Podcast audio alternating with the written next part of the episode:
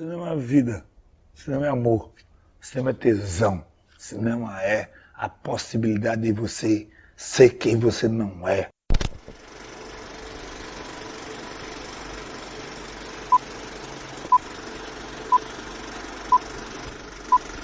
Salve pessoas! Bom dia, boa tarde ou boa noite a você, estimado ouvinte, que nos concede a honra de sua valorosa audiência no exato instante em que tem início o 37 episódio do meu, do seu e principalmente do nosso Cine Trincheiras.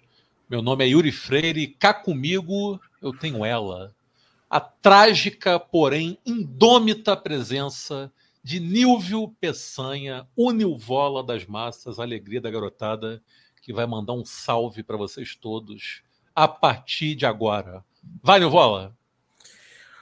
Olá, pessoas queridas, cinéfilos entrincheirados, cinéfilas entrincheiradas. Fala, Yuri, meu camarada. Vamos que vamos. papo hoje vai ser bom, vai ser bacana. Convidado ilustre. Vamos lá. E tu reparou que eu tenho me empenhado cada vez mais nos adjetivos na hora de te apresentar, né? Hoje Porra, foi... eu, não, eu tô, tô. Gostou, gostou. Eu, eu tenho que começar a anotar, cara, fazer um Anota. De, Até porque de, eu não quero repetir nenhum. Isso, a minha ideia fazer... é sempre ser dois adjetivos inéditos. Vou fazer isso. A partir de agora, vou, vou anotar aqui, ó. Trágica isso. indômita. Porém indômita. Isso. Isso aí. Vou, então, a partir de agora, anotarei. Anota aí, é caderninho dos adjetivos. A caderninho dos adjetivos. Maravilha. E conosco também, pela segunda vez neste ordinário podcast, eu tenho a honra de anunciar mais uma vez a presença do querido camarada Alexandre Guilhão. Alexandre, meu querido, seja bem-vindo mais uma vez. Por favor, manda um salve aí. O microfone está contigo. O Brasil, a América Latina e o mundo querem te escutar. Salve, camarada Yuri, camarada Nilvio. É um grande prazer aí, saudação a todos e todas que nos acompanham nesse momento aqui no nosso prezadíssimo Cine Trincheiras. É uma grande honra estar de volta aqui nesse podcast que faz aí a, a luta entrincheirada pelas, pelo, pelos confins da, do universo do proletariado. É, através das câmeras, portamos como fuzis. Então é um grande prazer estar aqui mais uma vez. Então, para quem não me conhece, eu sou Alexandre Guilhão, sou cineasta, é, historiador, doutor em História, aqui do Rio Grande do Sul. Sou administrador do projeto Cinemateca Histórica. Maravilha. Visitem a página Cinemateca Histórica no Instagram. Isso. E também tem o um canal no YouTube, né, Alexandre? Tem, tem, tem. Tem no YouTube também. Tenta, agora tá, Tô entrando em todas as redes agora. agora... A multimídia, daqui a pouco vai estar no TikTok. Tá em Tô, tá criei, criei. Criei já, criei. Olha aí. Tá criei, certo, tem que atacar em todas as frentes aí. Claro, lógico. Para levar então... a boa palavra não, do bom cinema. Guerra de posição. É, exatamente, é isso aí. Gente, olha só. Como a gente sempre faz aqui, lembrar que estamos aí nas redes sociais, né? Temos nosso Instagram, que é Cine Trincheiras. Temos nosso Twitter, que por acaso também é Cine Trincheiras. Estamos nos melhores e piores e medianos agregadores de podcast do ramo. Se você nos ouve pelo Spotify e puder nos dar uma moral concedendo cinco estrelinhas ao nosso podcast, nós ficaremos imensamente agradecidos, porque é tudo feito na raça. E quanto mais estrelas o podcast receber, mais em voga ele ficará e assim poderá chegar a mais pessoas. Então ajude o algoritmo a nos ajudar. E aquilo, gostou, indica para os amigos, não gostou, indica para os inimigos, e assim todos saímos ganhando. Também quero lembrar que elogios, críticas e sugestões são sempre bem-vindos. Podem mandar por mensagem direta, tanto no Instagram quanto no Twitter, e também para o nosso e-mail, que é cinetrincheiras.gmail.com. Por hora é isso. Vamos ao episódio. E o negócio é o seguinte: o tema do episódio de hoje será aquele que foi certamente um dos mais emblemáticos, importantes essenciais e influentes movimentos cinematográficos da história, me refiro ao neorrealismo italiano. E por que eu chamei o Alexandre? Pelo seguinte motivo. Já vou até aqui começar com um alto jabá. O Alexandre, junto com a Clarissa, outra amiga nossa, participou do nosso episódio número 7, chamado Nelson Pereira dos Santos, episódio em que nós né, conversamos, debatemos a obra desse gigante da sétima arte. E o Nelson Pereira dos Santos, como muita gente sabe, ou deveria saber, é o pai fundador né, do cinema moderno brasileiro, quiçá do cinema moderno latino-americano. É, com certeza. E, com certeza, né? Isso aí. Desculpa fazer essa intervenção aqui, mas eu, Não, historiador fique à vontade. de história do Fique cinema latino-americano, afirma. Até porque a, Eu minha acho- tese, a minha tese de doutorado em cinema latino-americano, que vai sair daqui a um mês, tem essa afirmação. Talvez o Nossa. primeiro lugar que afirme isso. Maravilha, e com certeza eu quero ler a sua tese. Então é isso. Pai fundador do cinema moderno latino-americano e que teve muita influência, assumida a influência do neorrealismo italiano. Então, naquela ocasião, eu pedi né, para o Alexandre fazer uma breve síntese do que foi o neorrealismo italiano. E, aliás, até aqui mandando a modéstia às favas, você que nos ouve agora e não escutou nesse episódio, na boa, o episódio ficou bom pra cacete. Procurem lá no nosso agregador de podcast, no nosso, no nosso feed, Nelson Pereira dos Santos, episódio número 7, que ficou legal pra cacete. Eu tenho certeza que você não irá se arrepender de escutá-lo.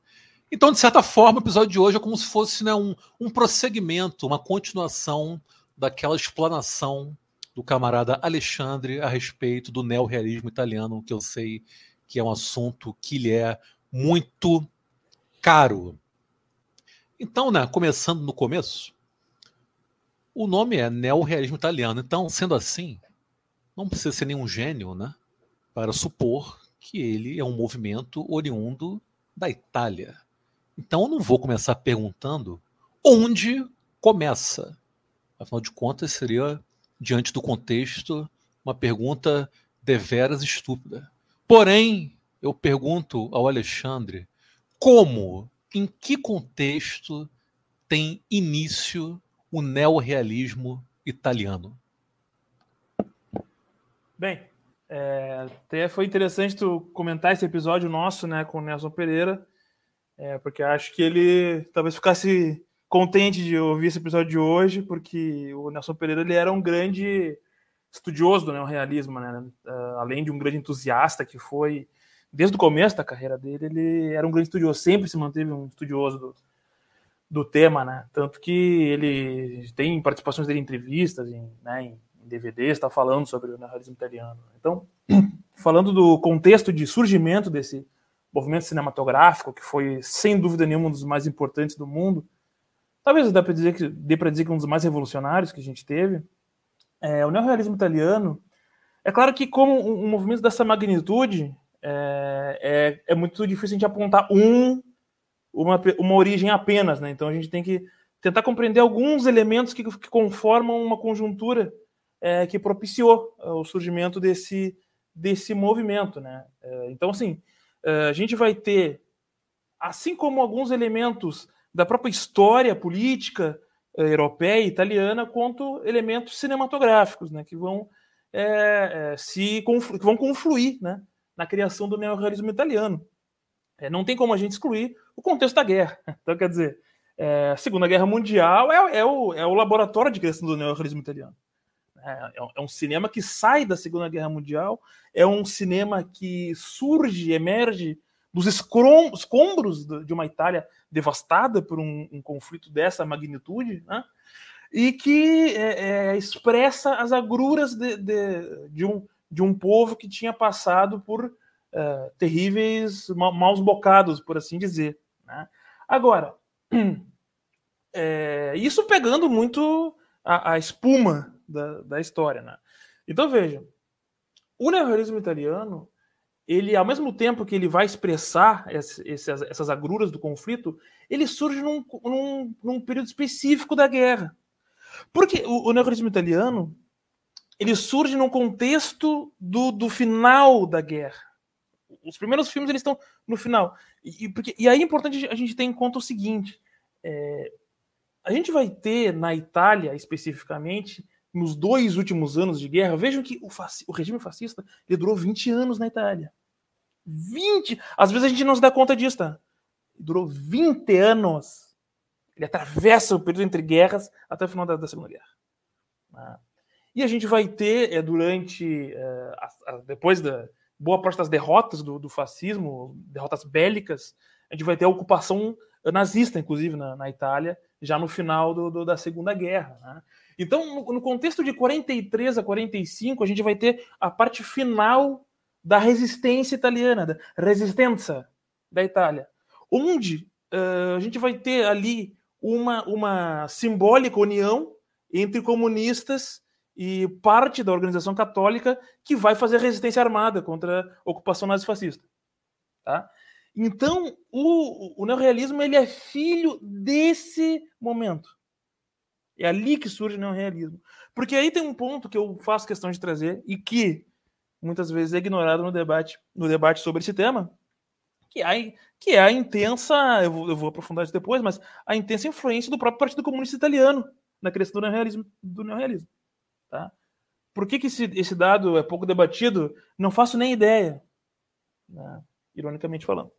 Mas vejam só, nessa parte final do, da resistência italiana, é, o Partido Comunista, é, já adotando uma, uma, uma posição de guerra de posições ideológica, política, é, até, até como maneira de, de passar pela censura.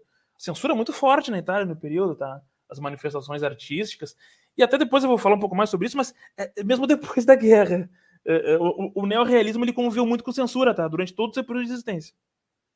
Fora do país e dentro. Dentro e fora do país. Isso, isso também é um dado importante, tá?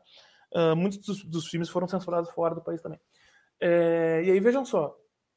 E, e nesse, nesse, nesse, nesse contexto onde tu tinha uma resistência armada ao mesmo tempo que tinha uma forte censura, o próprio Partido Comunista ele vai, ele vai fomentar criações de experimentos artísticos que vão criar espaços democráticos de diálogo. Né? Então, é, são espaços onde, então, na, na, literatura, nas artes plásticas, né, no cinema, no teatro, onde tu vai ter espaços que tu possa, é, de, de certa maneira, dialogar com a população de maneira mais ampla, ainda que politicamente não tinha representatividade no, no, no, nos meios eh, institucionais, né? Partido que estava, inclusive, clandestino. É, inclusive até, e aí eu vou depois eu vou entrar em detalhes, mas assim, muitos cineastas e técnicos que fizeram o neorrealismo italiano eram afiliados ao partido. Luquino Visconti, Giuseppe De Santis, entre outros que, vou, que a gente vai falar depois, né? É, agora, a gente tem, então, por um lado, tá, esse contexto de resistência, que era uma resistência armada. E tu tem, de outro lado, uma, um, um, tudo uma série de, de movimentos de interpretação artística de outros países. Essa ideia de neorrealismo, ela começa fora da Itália, tá? Isso também é, um, é uma questão interessante. É, vem da literatura, tanto vai ter isso em Portugal, tu vai ter isso na França, escritores que vão fazer uma interpretação, uma nova interpretação da realidade, ou seja, é, não só um, um, tipo de arte que vai criar um, um, um, um universo dramático próprio que interpreta a realidade. Mas não, a ideia de um neorrealismo é a ideia de uma menor intervenção nessa própria realidade. Né? E que no cinema vai ter uma maior efervescência, uma maior adesão. Por quê? Porque boa parte desses cineastas do movimento tinham vindo do documentário. Roberto Rossellini é um grande exemplo. Roberto Rossellini era um documentarista uh, já de longa tradição, tradição na Itália. Então, no cinema, essa ideia de neorrealismo teve que ver com justamente uma ideia de mesclar o documentário com a ficção. E aí, bom, é, quando a gente trata de um tema como o neorrealismo, são vários temas, na verdade, né? Eu vou tentar aqui sintetizar esses temas, porque é, na verdade, seria, seria um porta de entrada para outros debates, né? assim como o episódio anterior que a gente gravou do Nelson, que gerou esse, esse, esse episódio de hoje. Bom, hum, aí, quando a gente pensa em documentário, nesse período também, é bom que se diga que a noção de documentário era diferente da noção que nós temos hoje de documentário.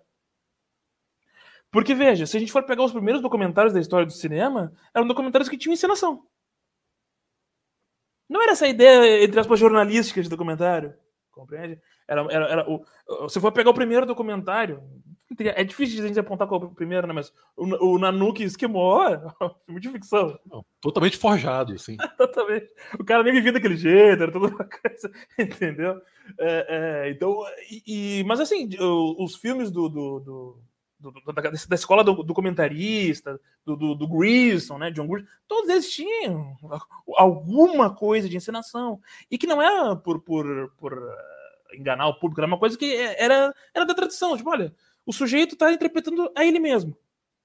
Ah, vai lá numa comunidade, numa aldeia, ó, faz o que tu faz uh, normalmente, mas agora tu olha para esse lado, pega tal coisa sabe, é, é, é, isso era a ideia, a ideia de documentário. Então, o neorrealismo italiano ele tem essa noção de, de documental. Uh, bom, se a gente for pegar um filme como Paisá, por exemplo, do Rossellini, que é de 46, ele mescla imagens de bombardeio dos aliados em Roma com e vai filmar os soldados, né, ali, aí de maneira ficcional, e ele vai mesclar as imagens parecendo que é uma continuação. Então, quer dizer, é, é, é, é essa justaposição de documentário com ficção que é uma das características do, do neorrealismo. Né? Mas é que eu estou pegando um pouco do, do, do, do, cenário de, de conformação desse neorrealismo. Né? E aí tu vai ter, claro, como, como tu vai ter o um contexto de guerra onde a produção cinematográfica no país ela vai ter problemas como a produção de tudo, né? é um cenário onde esses cineastas que eram inconformados com o cinema feito no país, que era um cinema que seguia os moldes da, da indústria americana. É, a gente vai falar depois, mas é, é, isso é meio que a, a, tônica de quase todos os movimentos tá? Uh, cinematográficos, ou seja, uma conformidade com, com, com o anterior. Né? Ou seja, estamos inconformados com o cinema feito no país, é a história do cinema novo, por exemplo, no Brasil. É, sempre tem uma ideia de rompimento né, incluída. Né? A ideia do novo. A ideia do novo a ideia de que o, o, o velho está morrendo e o, e o novo somos nós. Né? Inclusive, é, essa, essa ideia de tática de oposição do Partido Comunista Italiano, que vai influenciar o neorrealismo, tem a ver também com isso, né? tem a ver com uma, uma ideia granchiana, né? que era muito latente no período no partido. Tá? Também isso é interessante de ser é, mencionado. Bom, é, então, assim, quando a gente pega esse, esse contexto de conformação do, do neorrealismo, a gente tem que também pegar, como eu falei, esses cineastas que estavam inconformados com os filmes feitos no país, que eram feitos que se, eram, eram filmes, filmes musicais, é muito parecido com a, com a história do cinema novo, filmes musicais, comédias, e que eles pejorativamente. Pode falar. Seriam as chanchadas italianas, né? Seria, e, e, é interessante que eles vão fazer algo parecido com o que os cinemas novistas foram fazer uh, 30 anos depois. Porque eles vão criar um nome pejorativo. Assim como a chanchada, tá? Que, que é isso, né? É, os cineastas da chanchada não diziam que faziam chanchada. Depois devieram falar, mas, mas enquanto faziam, não diziam. Então, o, no caso do italiano, eram os telefone branco, porque eles diziam que o, o, cenário era muito bonitinho e sempre tinha um telefone branco no fundo. Tem muito de mito nisso. Você vai ver os filmes da época, não, não era bem. Mas é a criação do, do, do discurso político. Sim, sim. Tá? Então eles vão dizer, vocês fazem é, filme de telefone bianchi, né? é, vocês fazem filme de telefone branco, isso não é, isso não é italiano. É, é basicamente esse que é o, que é o, que é o discurso, né? E aí tu vai ter um, um, uma, uma, bom, a indústria cinematográfica muito afetada, tá? Tu vai ter no período uma forte estética fascista. O que que isso significa nas artes de modo geral? Uma militarização da arte e que no cinema é, no cinema era muito expressada por filmes que faziam a ode militar, né? filmes que, fa que é, faziam né, os feitos militares do regime.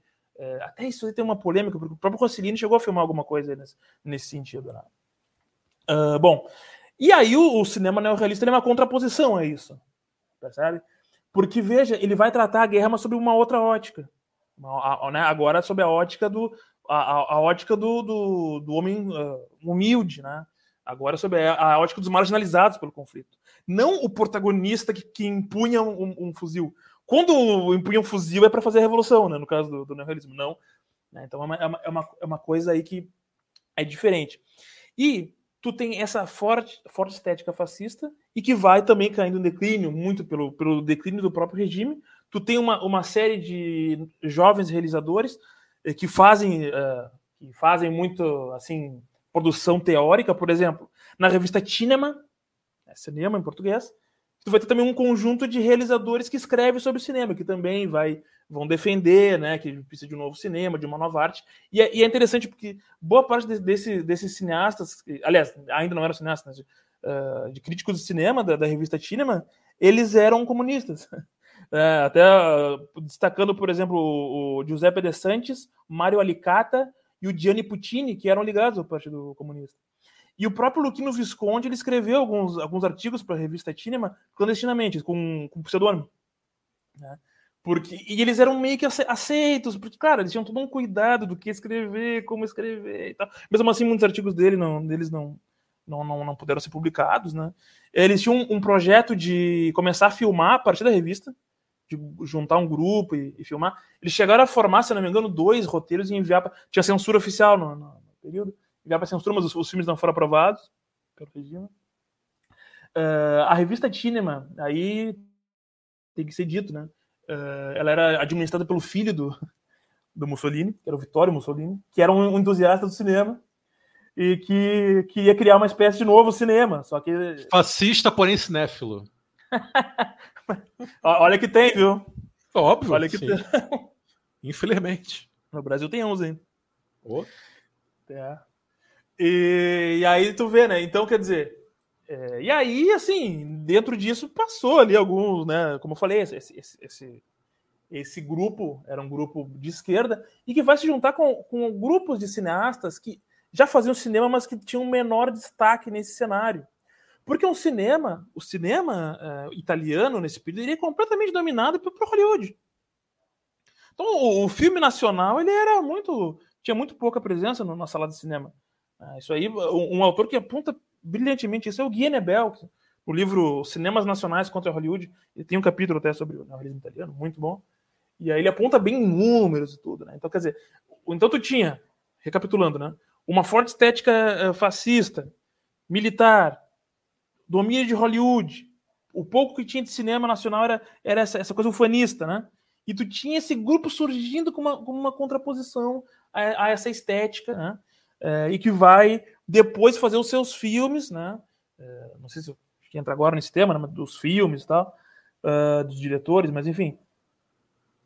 Pode falar. Não, eu, eu, eu ia entrar, eu ia te perguntar se é possível apontar algum filme específico como o marco inaugural do neorrealismo italiano. Esse tema é delicado.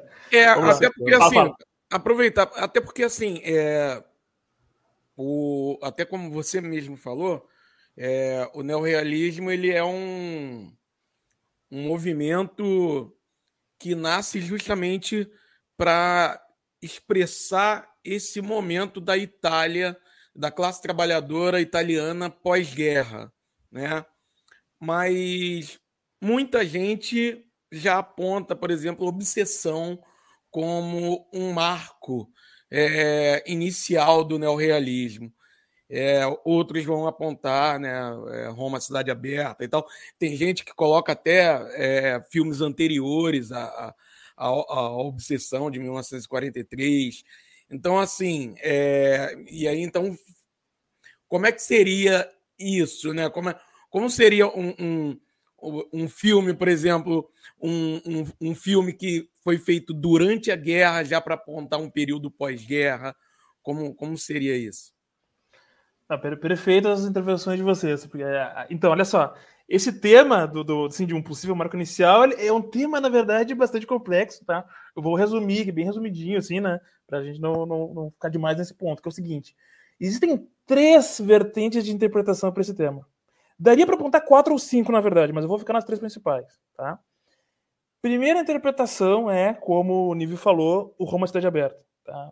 porque seria assim o, o, o, primeiro filme que vai ter essa estética documental é, junto com porque, é, é porque o Roma Cidade Aberta foi feito numa, num uma, um modo de produção. Quando a gente fala de um movimento cinematográfico, não se trata de só de um, de um, tipo de filme, mas sim de um modo de produção específico.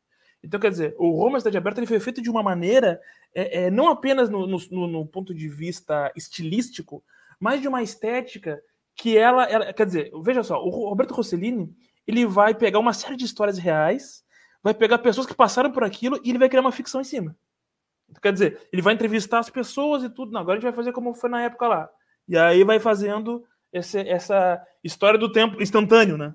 Então, estamos fazendo história com a câmera aqui instantaneamente. Estamos registrando os fatos, né? Isso é uma vertente de interpretação. Porque aqui, aqui tu já tinha um movimento do neorrealismo. Então aqui, por isso que é o filme mais apontado, né?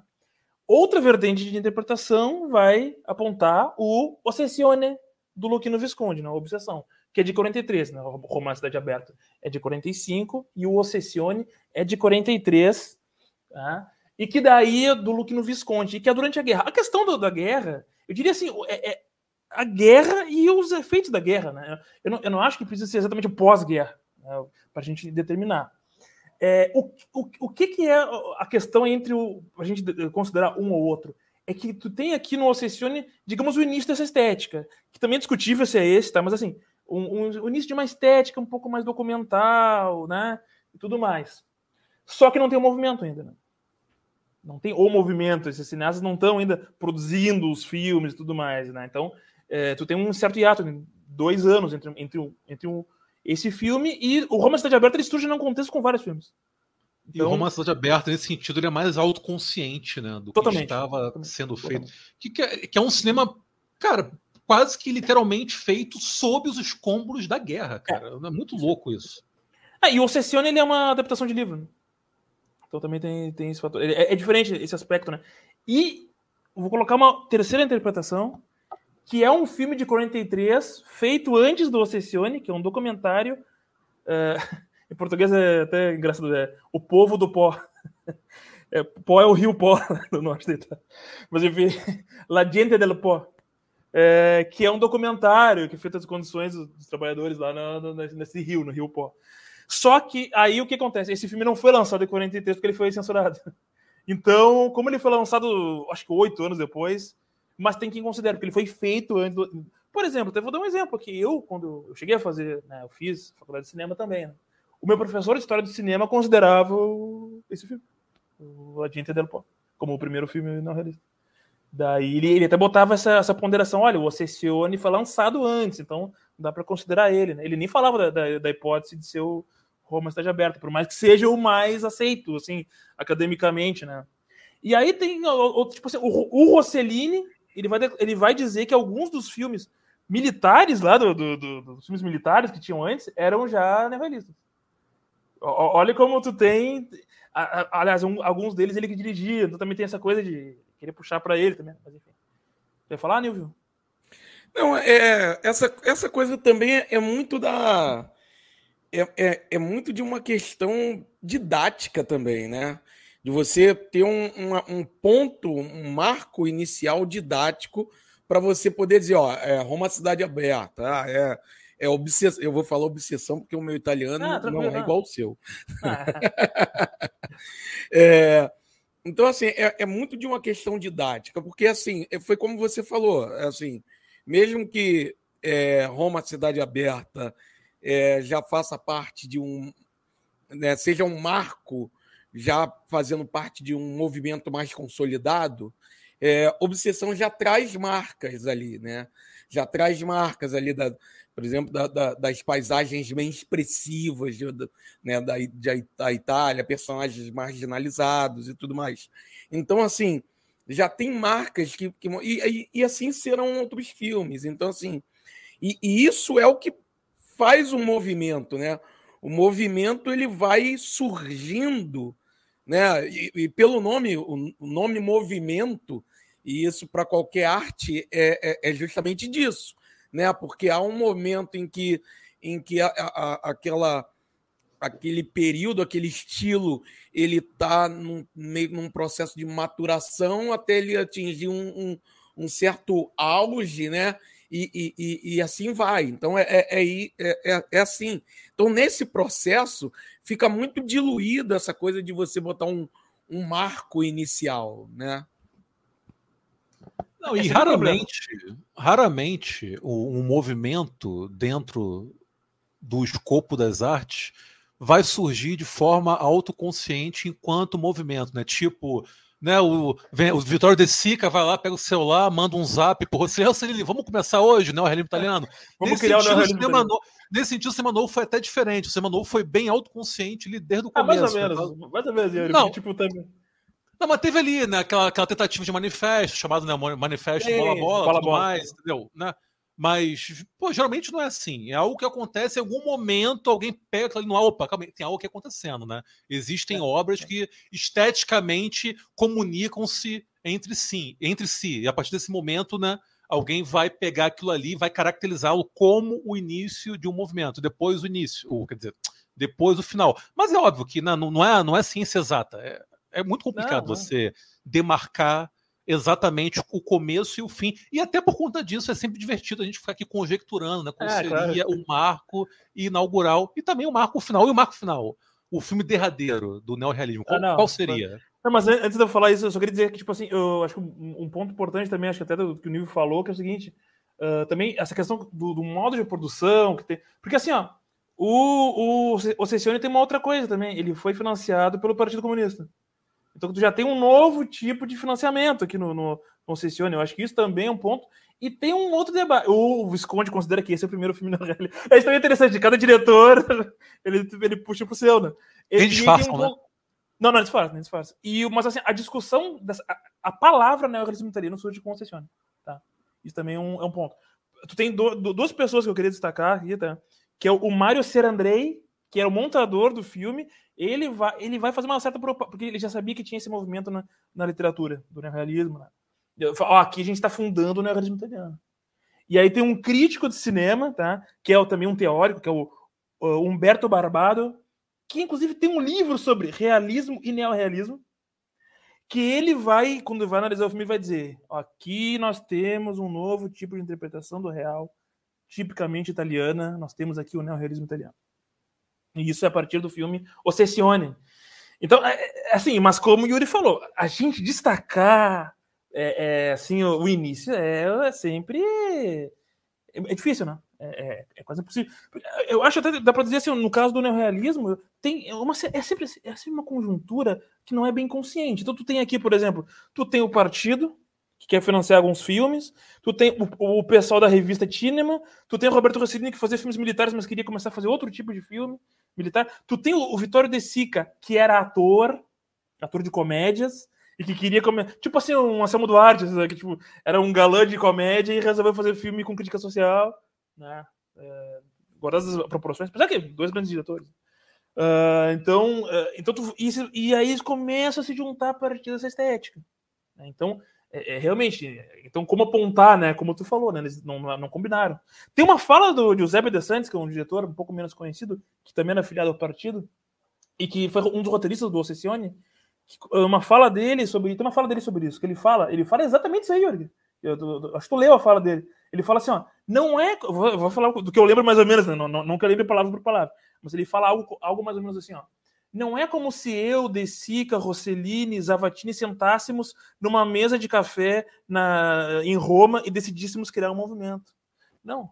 Nós decidimos apenas fazer nossos filmes. A gente tinha até pouco contato entre nós. Era, era uma, é mais ou menos assim, entendeu? Agora, claro, no momento que, que, que eles começam a se reconhecer dentro de, dessa estética, eles passam a, de certa maneira, trocar figurinha. Um, um trabalho nos, nos, filmes dos outros, isso faz parte também, né? Agora, Yuri, o que tu falou de um final, é, mas não, aí é. Aí é qual filme final? Aí, bah, daí essa discussão é. Essa, essa é interminável. Essa, essa daí, não, eu, eu vou te falar, não, não, teria nem como apontar um filme, assim, porque é, é realmente. É, porque aí vai a questão também, por exemplo, assim, da duração do movimento. Que aí cada, cada autor assim, tem a sua duração, né? Dá para dizer que mais ou menos aceito de 43 a 52, tá? Mas, por exemplo, o Guianebel, que eu já, já mencionei antes, que ele coloca lá em 60 o final do movimento. Eu já, Aí também eu, já. Não, não, não concordo. Empolgou, né? Empolgou pra caramba. Não, empolgou, empolgou, empolgou. É que tem um tipo de filme político que surge a partir do neorrealismo, entendeu? Sim. Tem, que tem essa estética que vai até, até, até os anos 70, na verdade. Ah, então, quer dizer, porque até, até, até vou dizer assim, ó. Tem um livro, até. Tô falando muito de, de autor de livro aqui, né?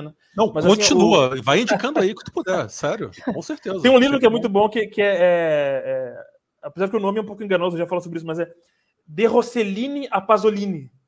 Que, que ele, ele vai defender que, existe, que, que, a Itália é, fundou cinematograficamente um, um novo tipo de fazer cinema político. E eu concordo. Um novo tipo de cinema político é fundado na Itália por esse movimento. Eu concordo também. Concordo tá? também. Daí ele vai. Só que o nome do, do, do, o nome do livro é um pouco propagandístico, né? Ele fala de Rossellini a Pasolini. Só que ele aponta o começo no Alessandro Blasetti, que é antes do Rossellini, e vai até Bertolucci, que é depois do Pasolini. Do Pasolini. Mas aí, para ter esse efeito do, do, da rima, ele mantém ali de Rossellini a Pasolini, né? O cinema político italiano, alguma coisa assim. É, então, mas eu tô, eu, tô, eu tô só trazendo isso aqui para dizer que o, apontar o final do, do movimento é, é, uma, Bahia é quase impossível. Até porque tu vai pegar 151, 52, são vários filmes. Já, aí já são vários filmes. Então é muito difícil dizer qual foi o último. Né? E tem um ponto assim, ó, que, que daí é uma outra discussão muito complicada, que é assim, ó, quais foram os filmes neorrealistas? Porque assim, tu pega assim, ó, tá, mas então qualquer filme político do, do período é neorrealista? Não. Tem alguns diretores que fizeram vários filmes neorrealistas no período, mas aí fez um outro que não é. Mas alguns consideram que é. Uh, uma outra autora, que é a Maria, Rosa, uh, Maria Rosário Fabres, né, brasileira, que é uma autoridade no, no tema do neorrealismo, ela faz até uma. Um, até, não sei, até é complicado, né? Mas ela fala assim: ó, é, ela traz uns filmes que ela considera o neorrealismo tá, vermelho, que seria o forte, e o neorrealismo rosa, que é o neorrealismo fraco. Ela, eu estou usando as palavras dela.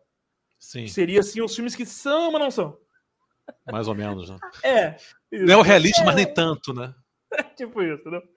Então, assim, é, é, tu vê, né? É, é, é dificílimo apontar assim um, um, um, um, início e fim. Né? Bom, o fim é impossível, eu diria que é impossível, mas eu, eu diria que assim, 52 é o último ano assim, do, do neorrealismo, tal qual a gente conhece. Eu acho que é, é por aí, assim, né? Agora, esse ano foi lançado, foram lançados muitos filmes, né? Então é muito difícil a gente apontar. Né?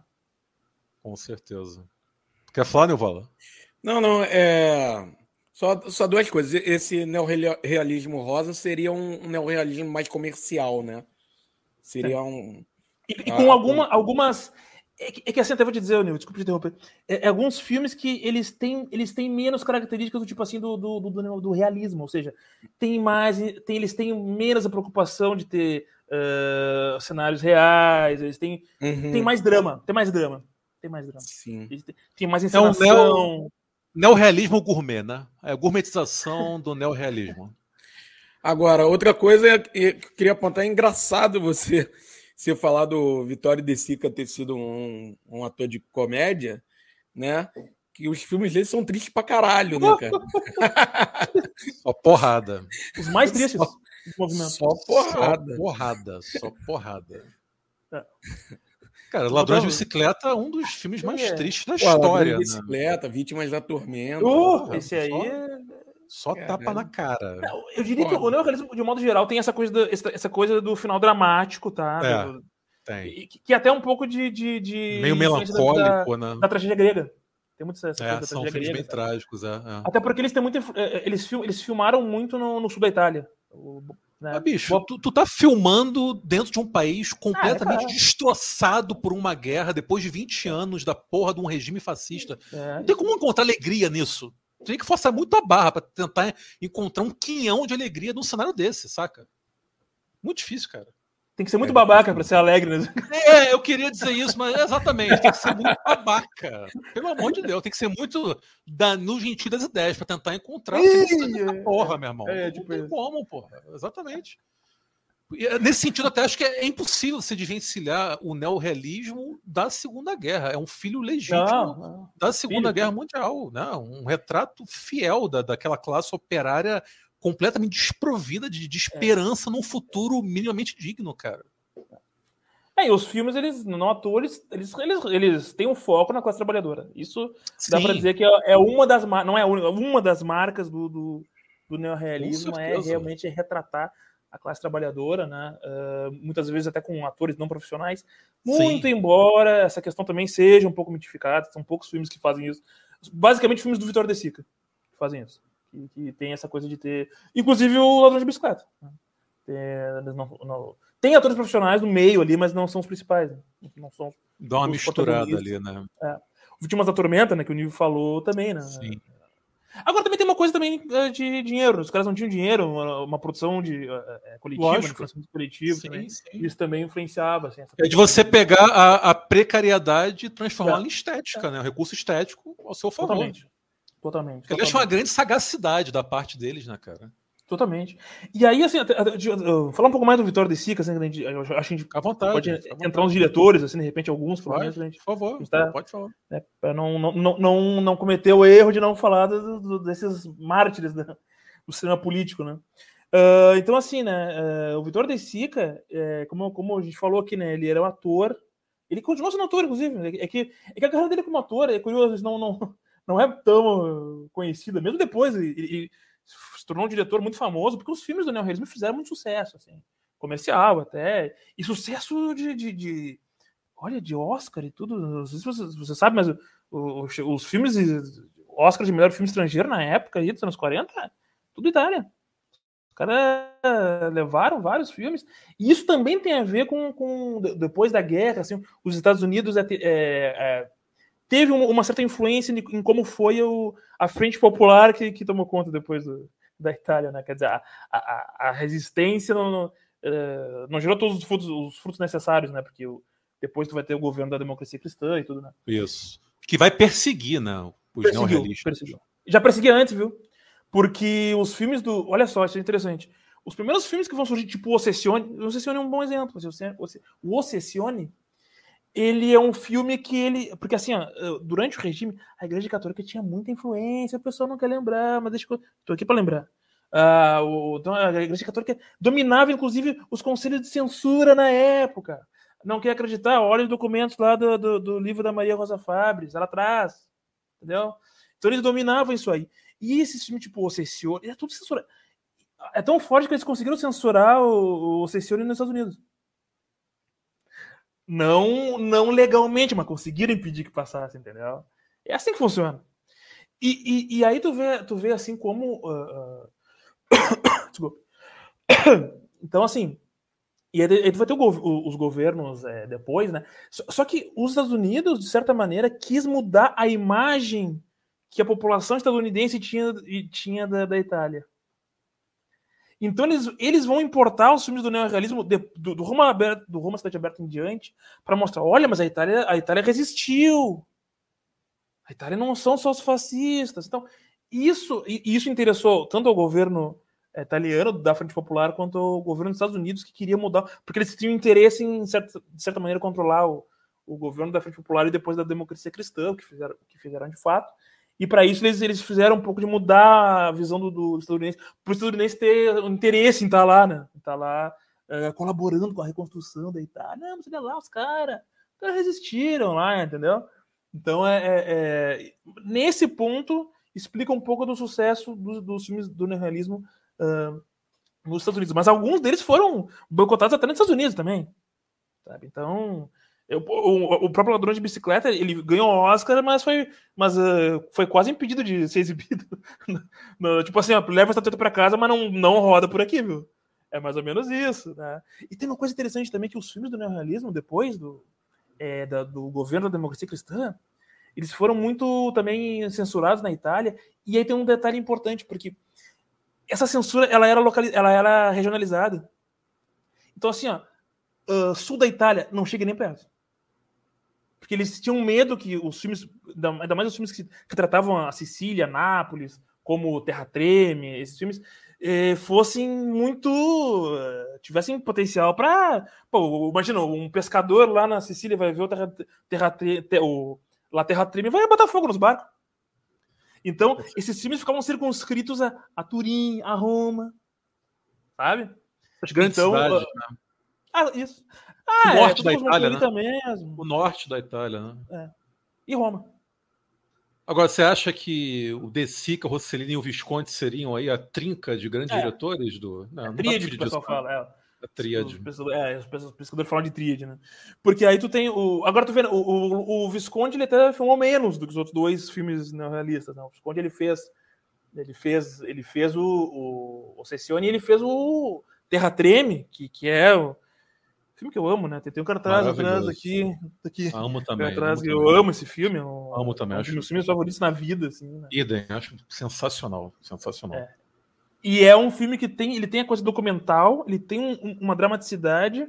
É feito inteiramente com, com não atores, eu acho que eu, E no dialeto, no dialeto local, não é falado italiano. Isso. E tem uma, uma explicação no começo ali que tem até referência a Marx, né? Não sei se lembra. É verdade. O, o letreiro inicial do filme. Assim. Letreiro, assim. né? É verdade. É, é essa é apenas mais uma das histórias da dominação do homem pelo homem. Está no, no início ali. Ah, ali não tem, né? Puta que pariu, arrepiei aqui, verdade.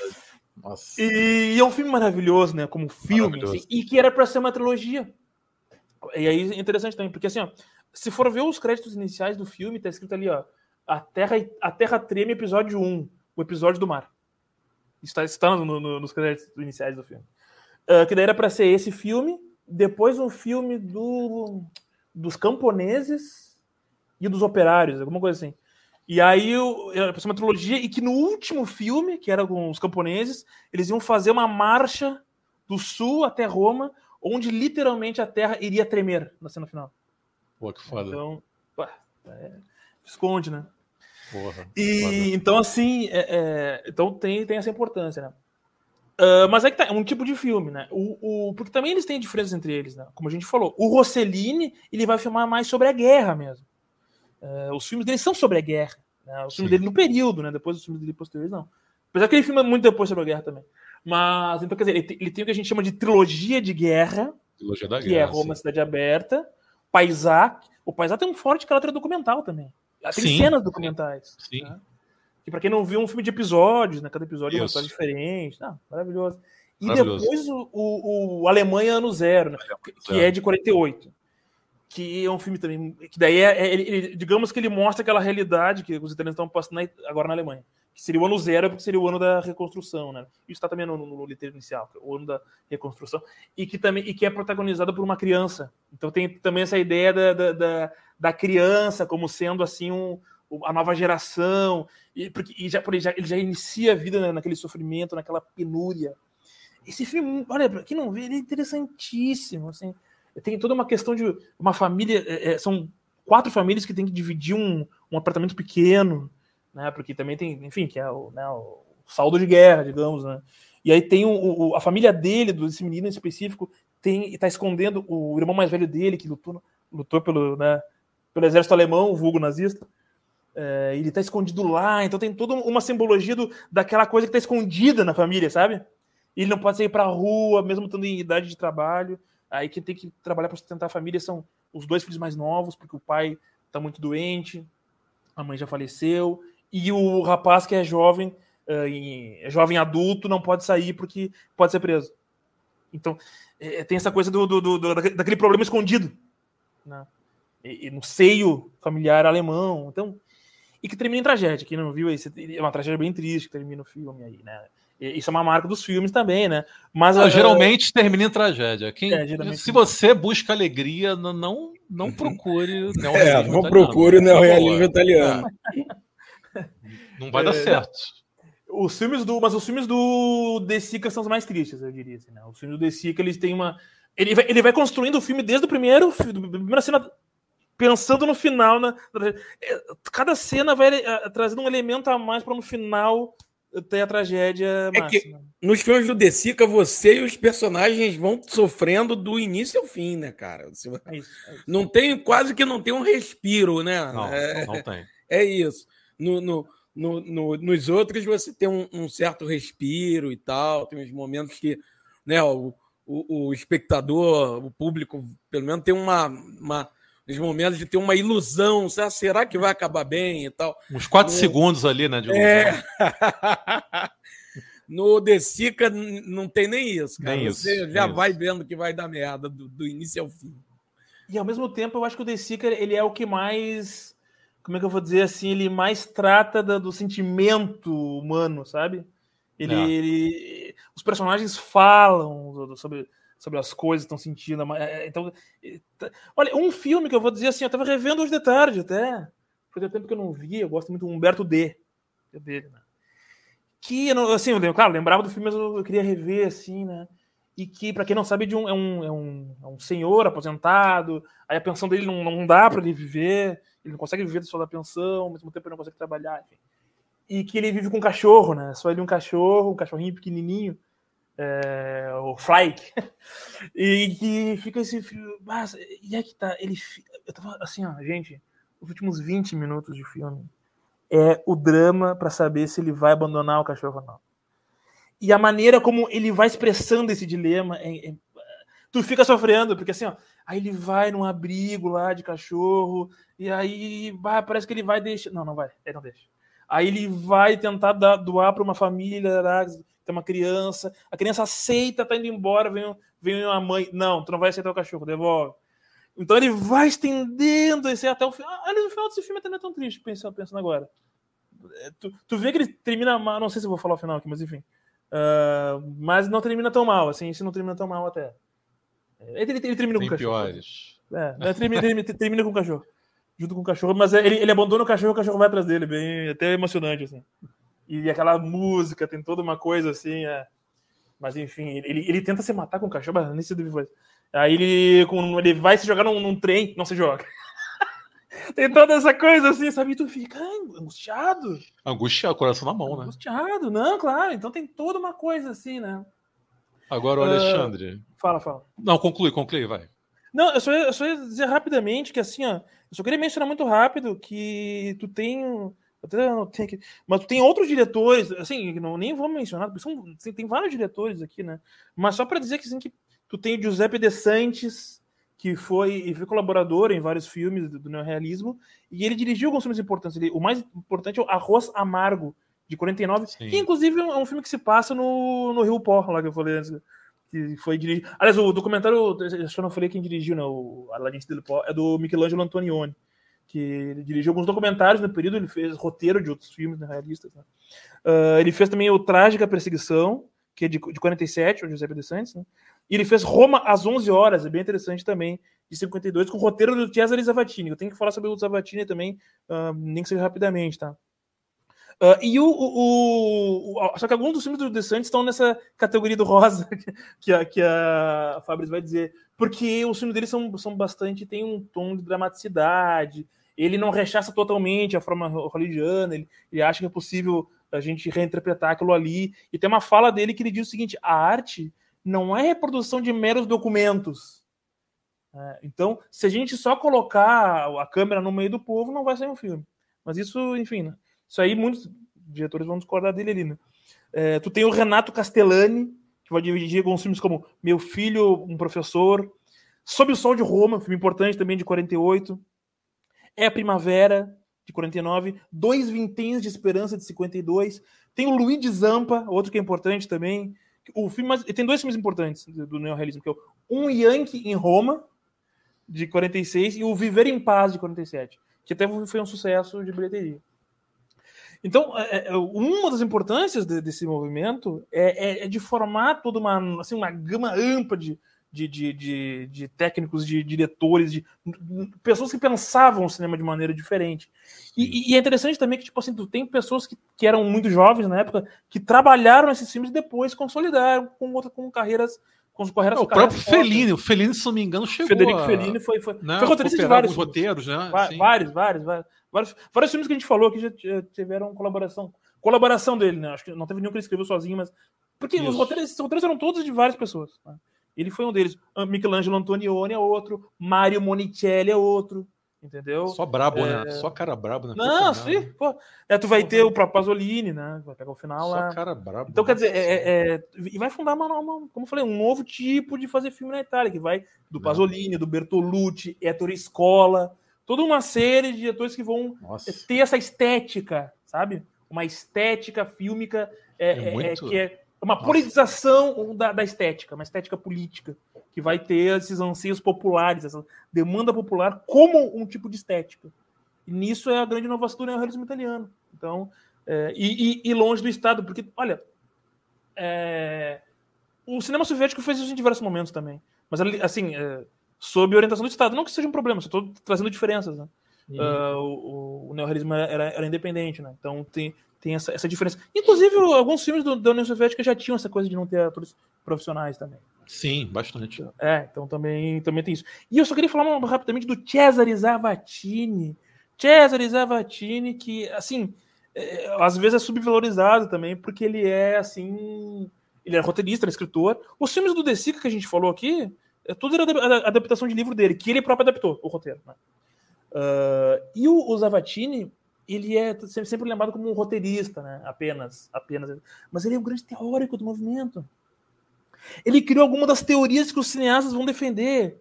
Ele, ele vai criar a teoria do pedimento, que é, seria algo como encalçamento, que a câmera tem que estar seguindo o personagem. Tem outra, outra teoria dele, é buco del muro, é buraco no muro, ou seja, tu tem que.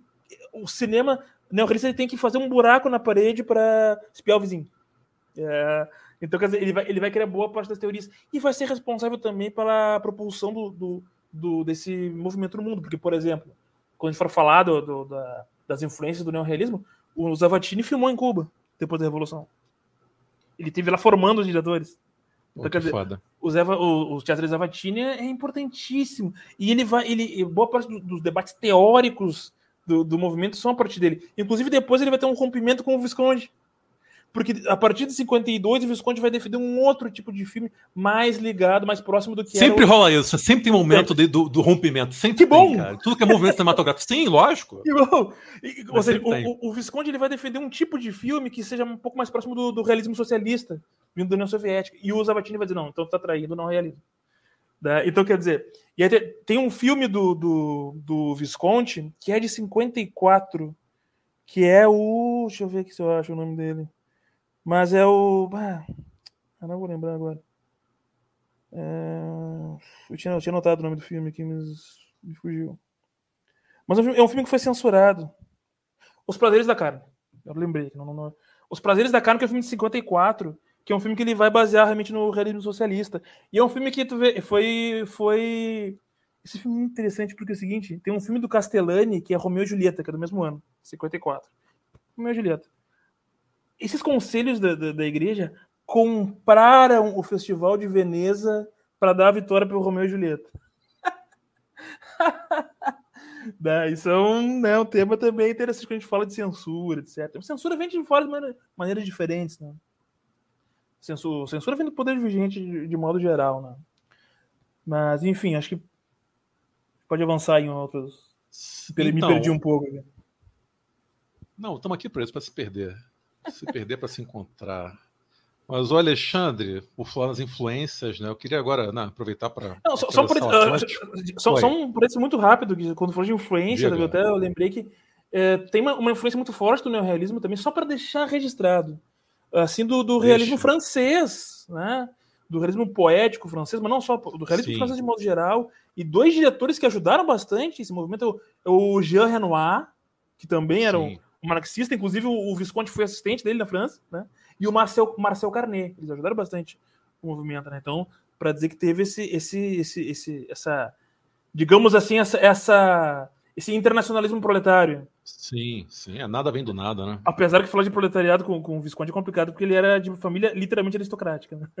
Ele, inclusive, era conhecido como o Conde Vermelho, né?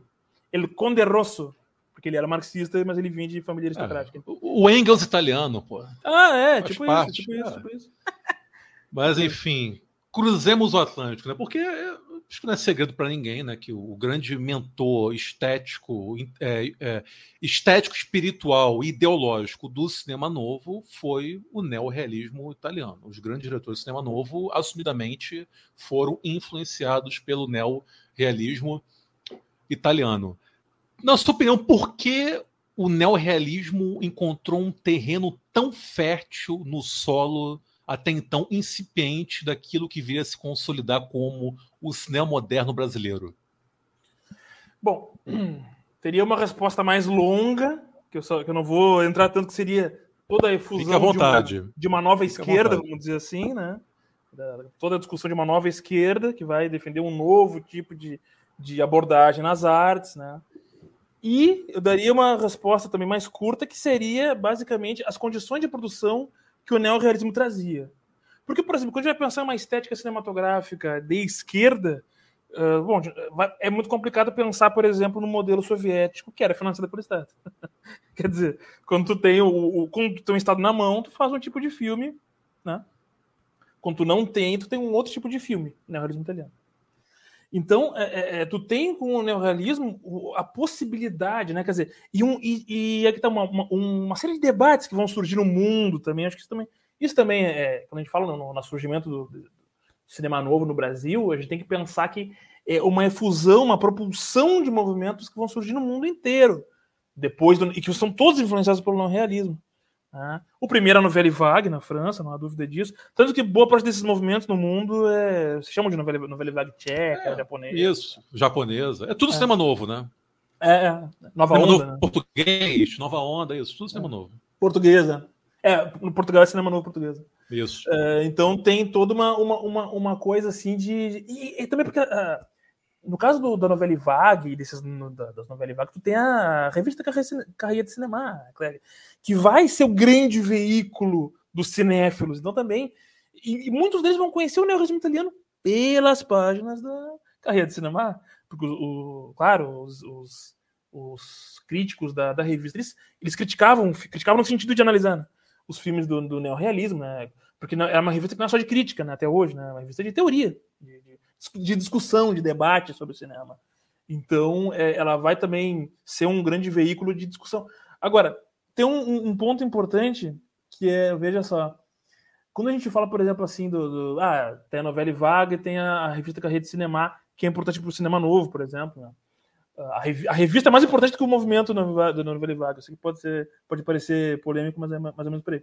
Mas assim, ó, uh, aí, como eu falei, na Itália tu tinha a revista Cinema, mas tem uma outra revista que o pessoal não se dá conta, que é de 52, ou seja, já no contexto de começar a criar um, um cinema novo, que é uma, uma, revista italiana de esquerda, que é, tipo, digamos, uma ala esquerda do, do, que sai lá da revista Cinema, que é a revista Cinema Novo, de 52. Entendeu? Olha aí, não sabia. Interessante, cara. É. O, o, e aí que tá, né? Pô, tu tem o Nelson Pereira dos Santos fazendo o primeiro filme dele três anos depois. Sim. Então, então tem uma, entendeu? Tem aí um, um, uma influência. Né? Então, e que é uma revista que durou 10, 15 anos, teve uma, uma certa influência no, no, campo da esquerda. É, então, o, o, neorrealismo ele vai ter um, ele vai, ele vai dar a possibilidade de cineastas do terceiro mundo é, de pensar o cinema com as características políticas, sociais, históricas que se almejavam nas cinematografias nacionais, ao mesmo tempo que um modo de produção que era palpável. Né? Então, a gente sempre tem que relacionar né, um, um estilo, uma estética, um modo de produção. E, e, aí que a gente consegue entender como que esse modo de, de fazer filmes do neorrealismo italiano se torna assim um, um norte para os cineastas engajados politicamente, cineastas militantes no, no, no, mundo inteiro e em especial na América Latina. É, a, a bem da verdade. Tu acha que dá para afirmar que é o movimento cinematográfico mais influente da história? Porque, cara, da década de 50 em diante, todo mundo foi filho, neto, bisneto do neorrealismo italiano, basicamente. Eu acho que sim. Se você parar, parar para analisar. É, e, e, posso emendar com uma outra pergunta aqui? É, o, o, o, quanto do cinema nacional hoje você ainda enxerga de influência do, do neorrealismo italiano? Ah, muito pouco. Hoje, muito pouco, assim.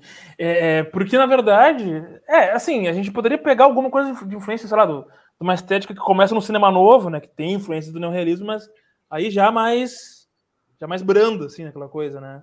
Uh, e que mesmo assim o cinema novo deixou marcas no cinema nacional até hoje, né? Então tem filmes até hoje que vão ter uma estética que, de certa maneira, os filmes que vão abordar a ditadura, muitos deles uh, têm uma estética que, que, se assemelha. Os filmes do Kleber Mendonça tem, tem alguma coisa, né? Mas, mas assim, mas daí para relacionar com um neorrealismo, deve que já é um passo um pouco maior, né? Sim. Assim, é, já é mais distante, assim, né? Acho que já é mais distante. Eu acho que é, hoje é mais complicado. É, até porque uma estética, um tipo de estética que hoje, como eu falei, a ideia de documentário é diferente, a ideia, a, a, as diferenças entre ficção e documentários hoje são. Hoje, tu botar uma pessoa atuando num documentário, ninguém diz que é documentário, por exemplo. Assim. Então, é, é, acho que é mais complicado hoje a gente pensar numa influência não realista no cinema de hoje, assim.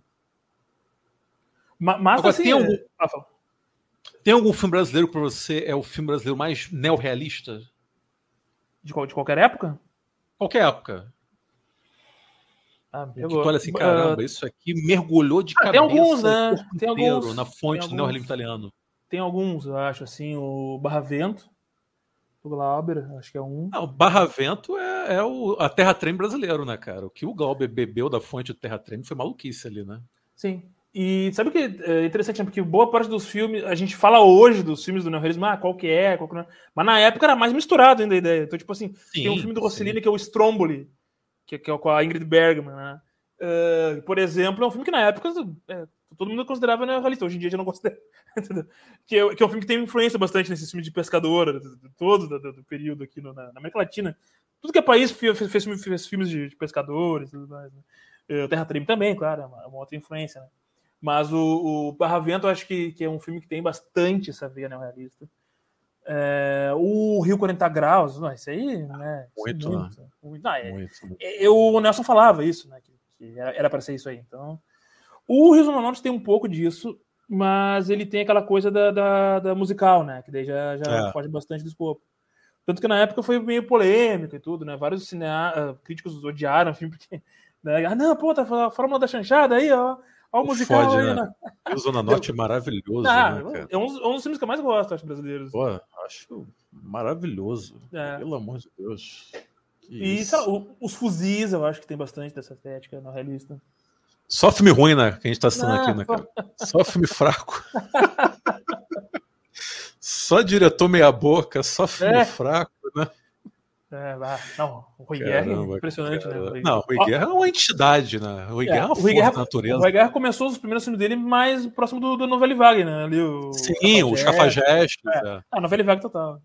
Mas total. ele é um cara muito versátil, né? Ele fez um filme de muito, tudo tipo. Assim. No, não, o Guerra é absurdo. É absurdo. Pelo amor de Deus. Eles são um dos gigantes, né? É, um, é uma força da natureza. Ah, e tá aí até hoje, 91 anos, filme forte. Filmando, filmando. Filmando. Cara, é incrível, né? Ele fez musical, ele fez. E vai sair o um novo filme dele, né? Vai, vai. Ah, não vi, vai é? Sair. Vai. Eu tinha visto o último, que, mas não, não vi. Que será o último da trilogia, né? Dos fuzis, a queda vem Ah, o sério? Eu não sabia disso. É, é. Creia se quiser.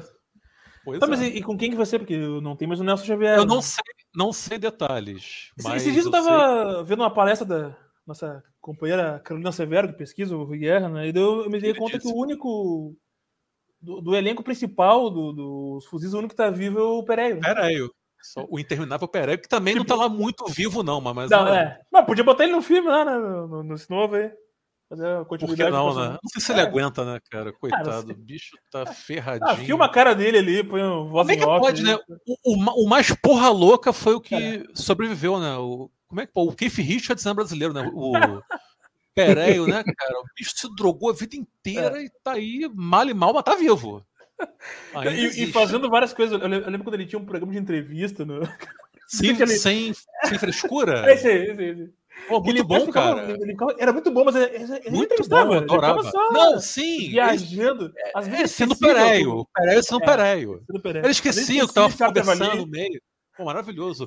Pura energia eu, caótica esse programa. Eu nunca esqueço cara. uma vez que ele tava. Ah, não sei, foge muito desculpa, mas enfim. Qualquer, não, vai, qualquer, vai embora. qualquer coisa vocês editam depois. Mas eu vi um. Eu, eu lembro de uma, uma, entrevista com o Marcelo Nova, que ele começou a falar umas coisas muito aleatórias. Essa cantar, e daí ele olhou pro, pro Marcelo Nova assim: Ah, fala do Raul Seixas aí. tipo, parece, que, parece que tu serve, né? Qualquer coisa não sei, aí deu. E o Bolsonaro tava só olhando ele assim. Ai, muito bom, cara. Ah, Tem uma dele com o Hugo Carvana que é sensacional. Pereio? Bom, só vou uma, uma mencionar, né, já que a gente tá funcionando político aqui. O, tem um filme de 61 é, filme, não, desculpa, um filme não, um movimento político da, da legalidade no Rio Grande do Sul, né? Que, Sim, lógico. A gente impediu lógico. o golpe de 61, né? Brizola. Cabeçada tá. pelo, por Leonel Brizola. Brizola, é. Curioso, é, é, o que une o Rio Grande do Sul e o Rio de Janeiro. Exatamente, lógico. E, não, e o seguinte, e o, quem escreveu o hino da legalidade foi o Paré. É verdade, eu descobri isso recentemente. Que é, maluco. Baseado na maravilhosa. No, no, no hino da... cara. Eu descobri isso. Assim. Cara, fabuloso, cara. Puta é. merda. É, é. Mas, cara, é isso. E, não, e daí, eu vou. Oi, fala, fala, fala. fala. Eu não sei falar um pouco eu, muito rapidamente vai, das vai. influências da, da, América Latina do, do neorrealismo. Por favor, por favor. Porque tem, tem, uma coisa que eu, também que eu acho interessante, uh, que a gente tem muita coisa em comum, né, do, do surgimento do neorrealismo assim, e dos movimentos que influenciaram ele, né, como, como a gente está falando. Uh, todos os movimentos que, que vieram junto com movimentos políticos e sociais. O neorrealismo italiano é filho da resistência italiana. Assim como o, o, tanto o cinema novo, quanto o novo cine argentino, o novo cine chileno, todos eles são filhos de movimentos políticos maiores, né?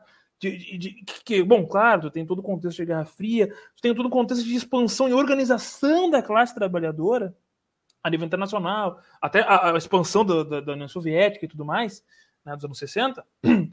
E tu tem, é, é, é, evidentemente, aí movimentos políticos como o trabalhismo no Brasil, é, o cinema novo, de certa maneira, é uma radicalização do, do trabalhismo. Né? É, assim como tu vai ter o peronismo radicalizado na Argentina, tu vai ter a unidade popular no Chile, né? Todos os movimentos que beberam dessa fonte e que tiver, quer dizer, tu teve um, um momento histórico aí que, que vai que vai preceder esse movimento, esse movimento. Então veja, esse movimento cinematográfico todos eles têm uma, uma organização similar a movimentos políticos. Né? Então, é, é, é, e, e, e, tu vê o seguinte: o início desses movimentos tem tudo isso em comum e o final desses movimentos também, porque na Itália, como é que termina o neorrealismo? Justamente com, primeiro, grandes boicotes, grandes censuras. Os cineastas precisavam viver, né? Uh, o, o, governo da democracia cristã vai favorecer com que entre cada vez mais filmes hollywoodianos, né? É, e aí os, os cineastas vão, vão fazendo outras, outros tipos de produção. assim mais. como no Brasil, o golpe de 64 e é posteriormente o AI-5 vão aniquilar o cinema novo, né? Os golpes são o que, o que acabam com, com essas referências culturais e políticas no Brasil, na Argentina, no Chile, entendeu? Qual o movimento que não acabou? No Evocine cubano.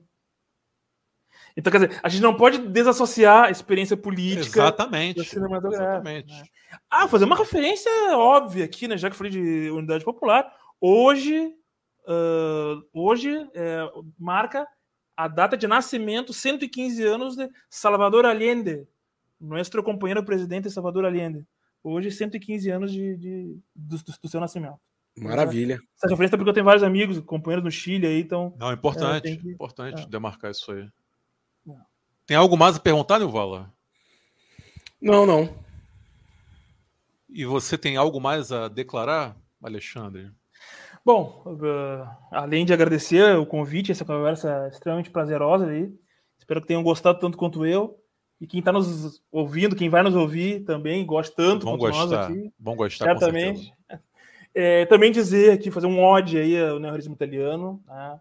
Como é bonito ver um cinema feito da classe trabalhadora para a classe trabalhadora. Como é emocionante, como é tocante. Não, não vejam esses filmes com distância. Não é assim que funciona a arte. Entendeu? Abandone essa palhaçada. A gente tem que se ver ali, entendeu? Nós somos parte daquilo ali. Nós, agora eu estou me colocando aqui, né? Mas é, é, é que temos um, uma, uma consciência social, nós, nós que temos engajamento social, político, entendeu? Nós fazemos parte dessa história. Nós fazemos parte dessa história que é, em última instância, a história dos trabalhadores desse mundo. Em última instância, mas que é, entendeu? É, é, e o neorrealismo italiano é uma das nossas expressões mais belas, mais bem acabadas, mais ricas. Tá? É, assim, digamos que, que, que, é quase uma religião do cinema o neorrealismo, porque quer dizer, como vocês falaram, né? Talvez um movimento mais influente. Né? Isso é uma, uma, das, uma das coisas que o cinema industrial, hollywoodiano, que, como dizia o Walter Benjamin, é um cinema que falseia os interesses do público com o cinema, isso o movimento, isso o cinema industrial hollywoodiano nunca conseguiu fazer. Um movimento punjante, político, comprometido. Isso nunca teve. Entendeu? Então, nós temos que destacar aquilo que diferencia nós deles. Ah, mas é o nós contra eles. É isso aí. Nós estamos aqui no nosso. Não, fazendo o nosso, a nossa. No, desculpa estar levando a conversa para esse lado. Mas é, não, pode verdade, levar. Perfeito. Pode levar. então eu queria convidar as pessoas que, que, que conheçam esses filmes. E eu vou dizer para vocês, gente, tipo, hoje em dia é tão fácil achar esses filmes. A maioria Nossa, deles vocês acham legendado no YouTube aí. Entendeu? Então, assim, até, até para. Acho que de repente, para acabar, eu vou dizer assim, para quem não conhece esses filmes, for começar agora, Ladrões de Bicicleta, Roma Cidade Aberta. Que tu tem dois tipos diferentes de, de, de filmes do neorrealismo, dois, talvez, os maiores clássicos, dois filmes que, sabe, dois, dois lados diferentes do neorrealismo ali, filmes belíssimos, maravilhosos, incríveis, né?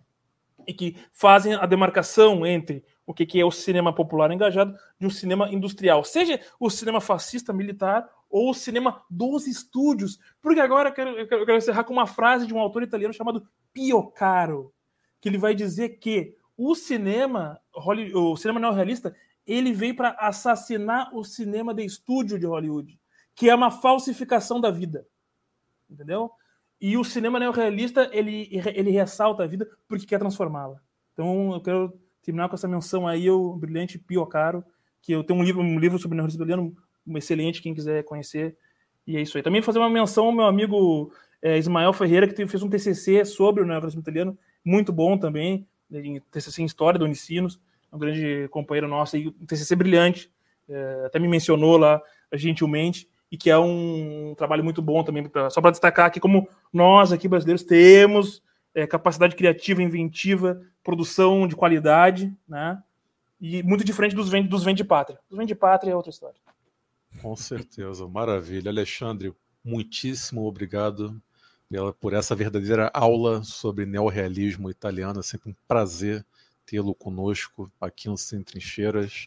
E pode ter certeza do que, no que depender de mim, do Nilvola, você ainda voltará aqui outras futuras incontáveis vezes. Com certeza. Pô, bom demais. E agradeço também ao meu camarada Nilvola por mais uma vez estar aqui do meu lado, Pô, me ajudando a conduzir Yuri. esse podcast. Valeu, Alexandre. E a você, a você que nos escutou até agora, muitíssimo obrigado. Volte sempre, assista aos filmes do neorrealismo italiano, leia também a respeito e assista também os filmes que foram influenciados pelo neorrealismo italiano, especialmente os maravilhosos filmes do cinema brasileiro da década de 60, cinema novo, Nelson Pereira dos Santos. E é isso, gente. Um beijo no coração de todos e todas e até a próxima. Beijo, pessoal. Até.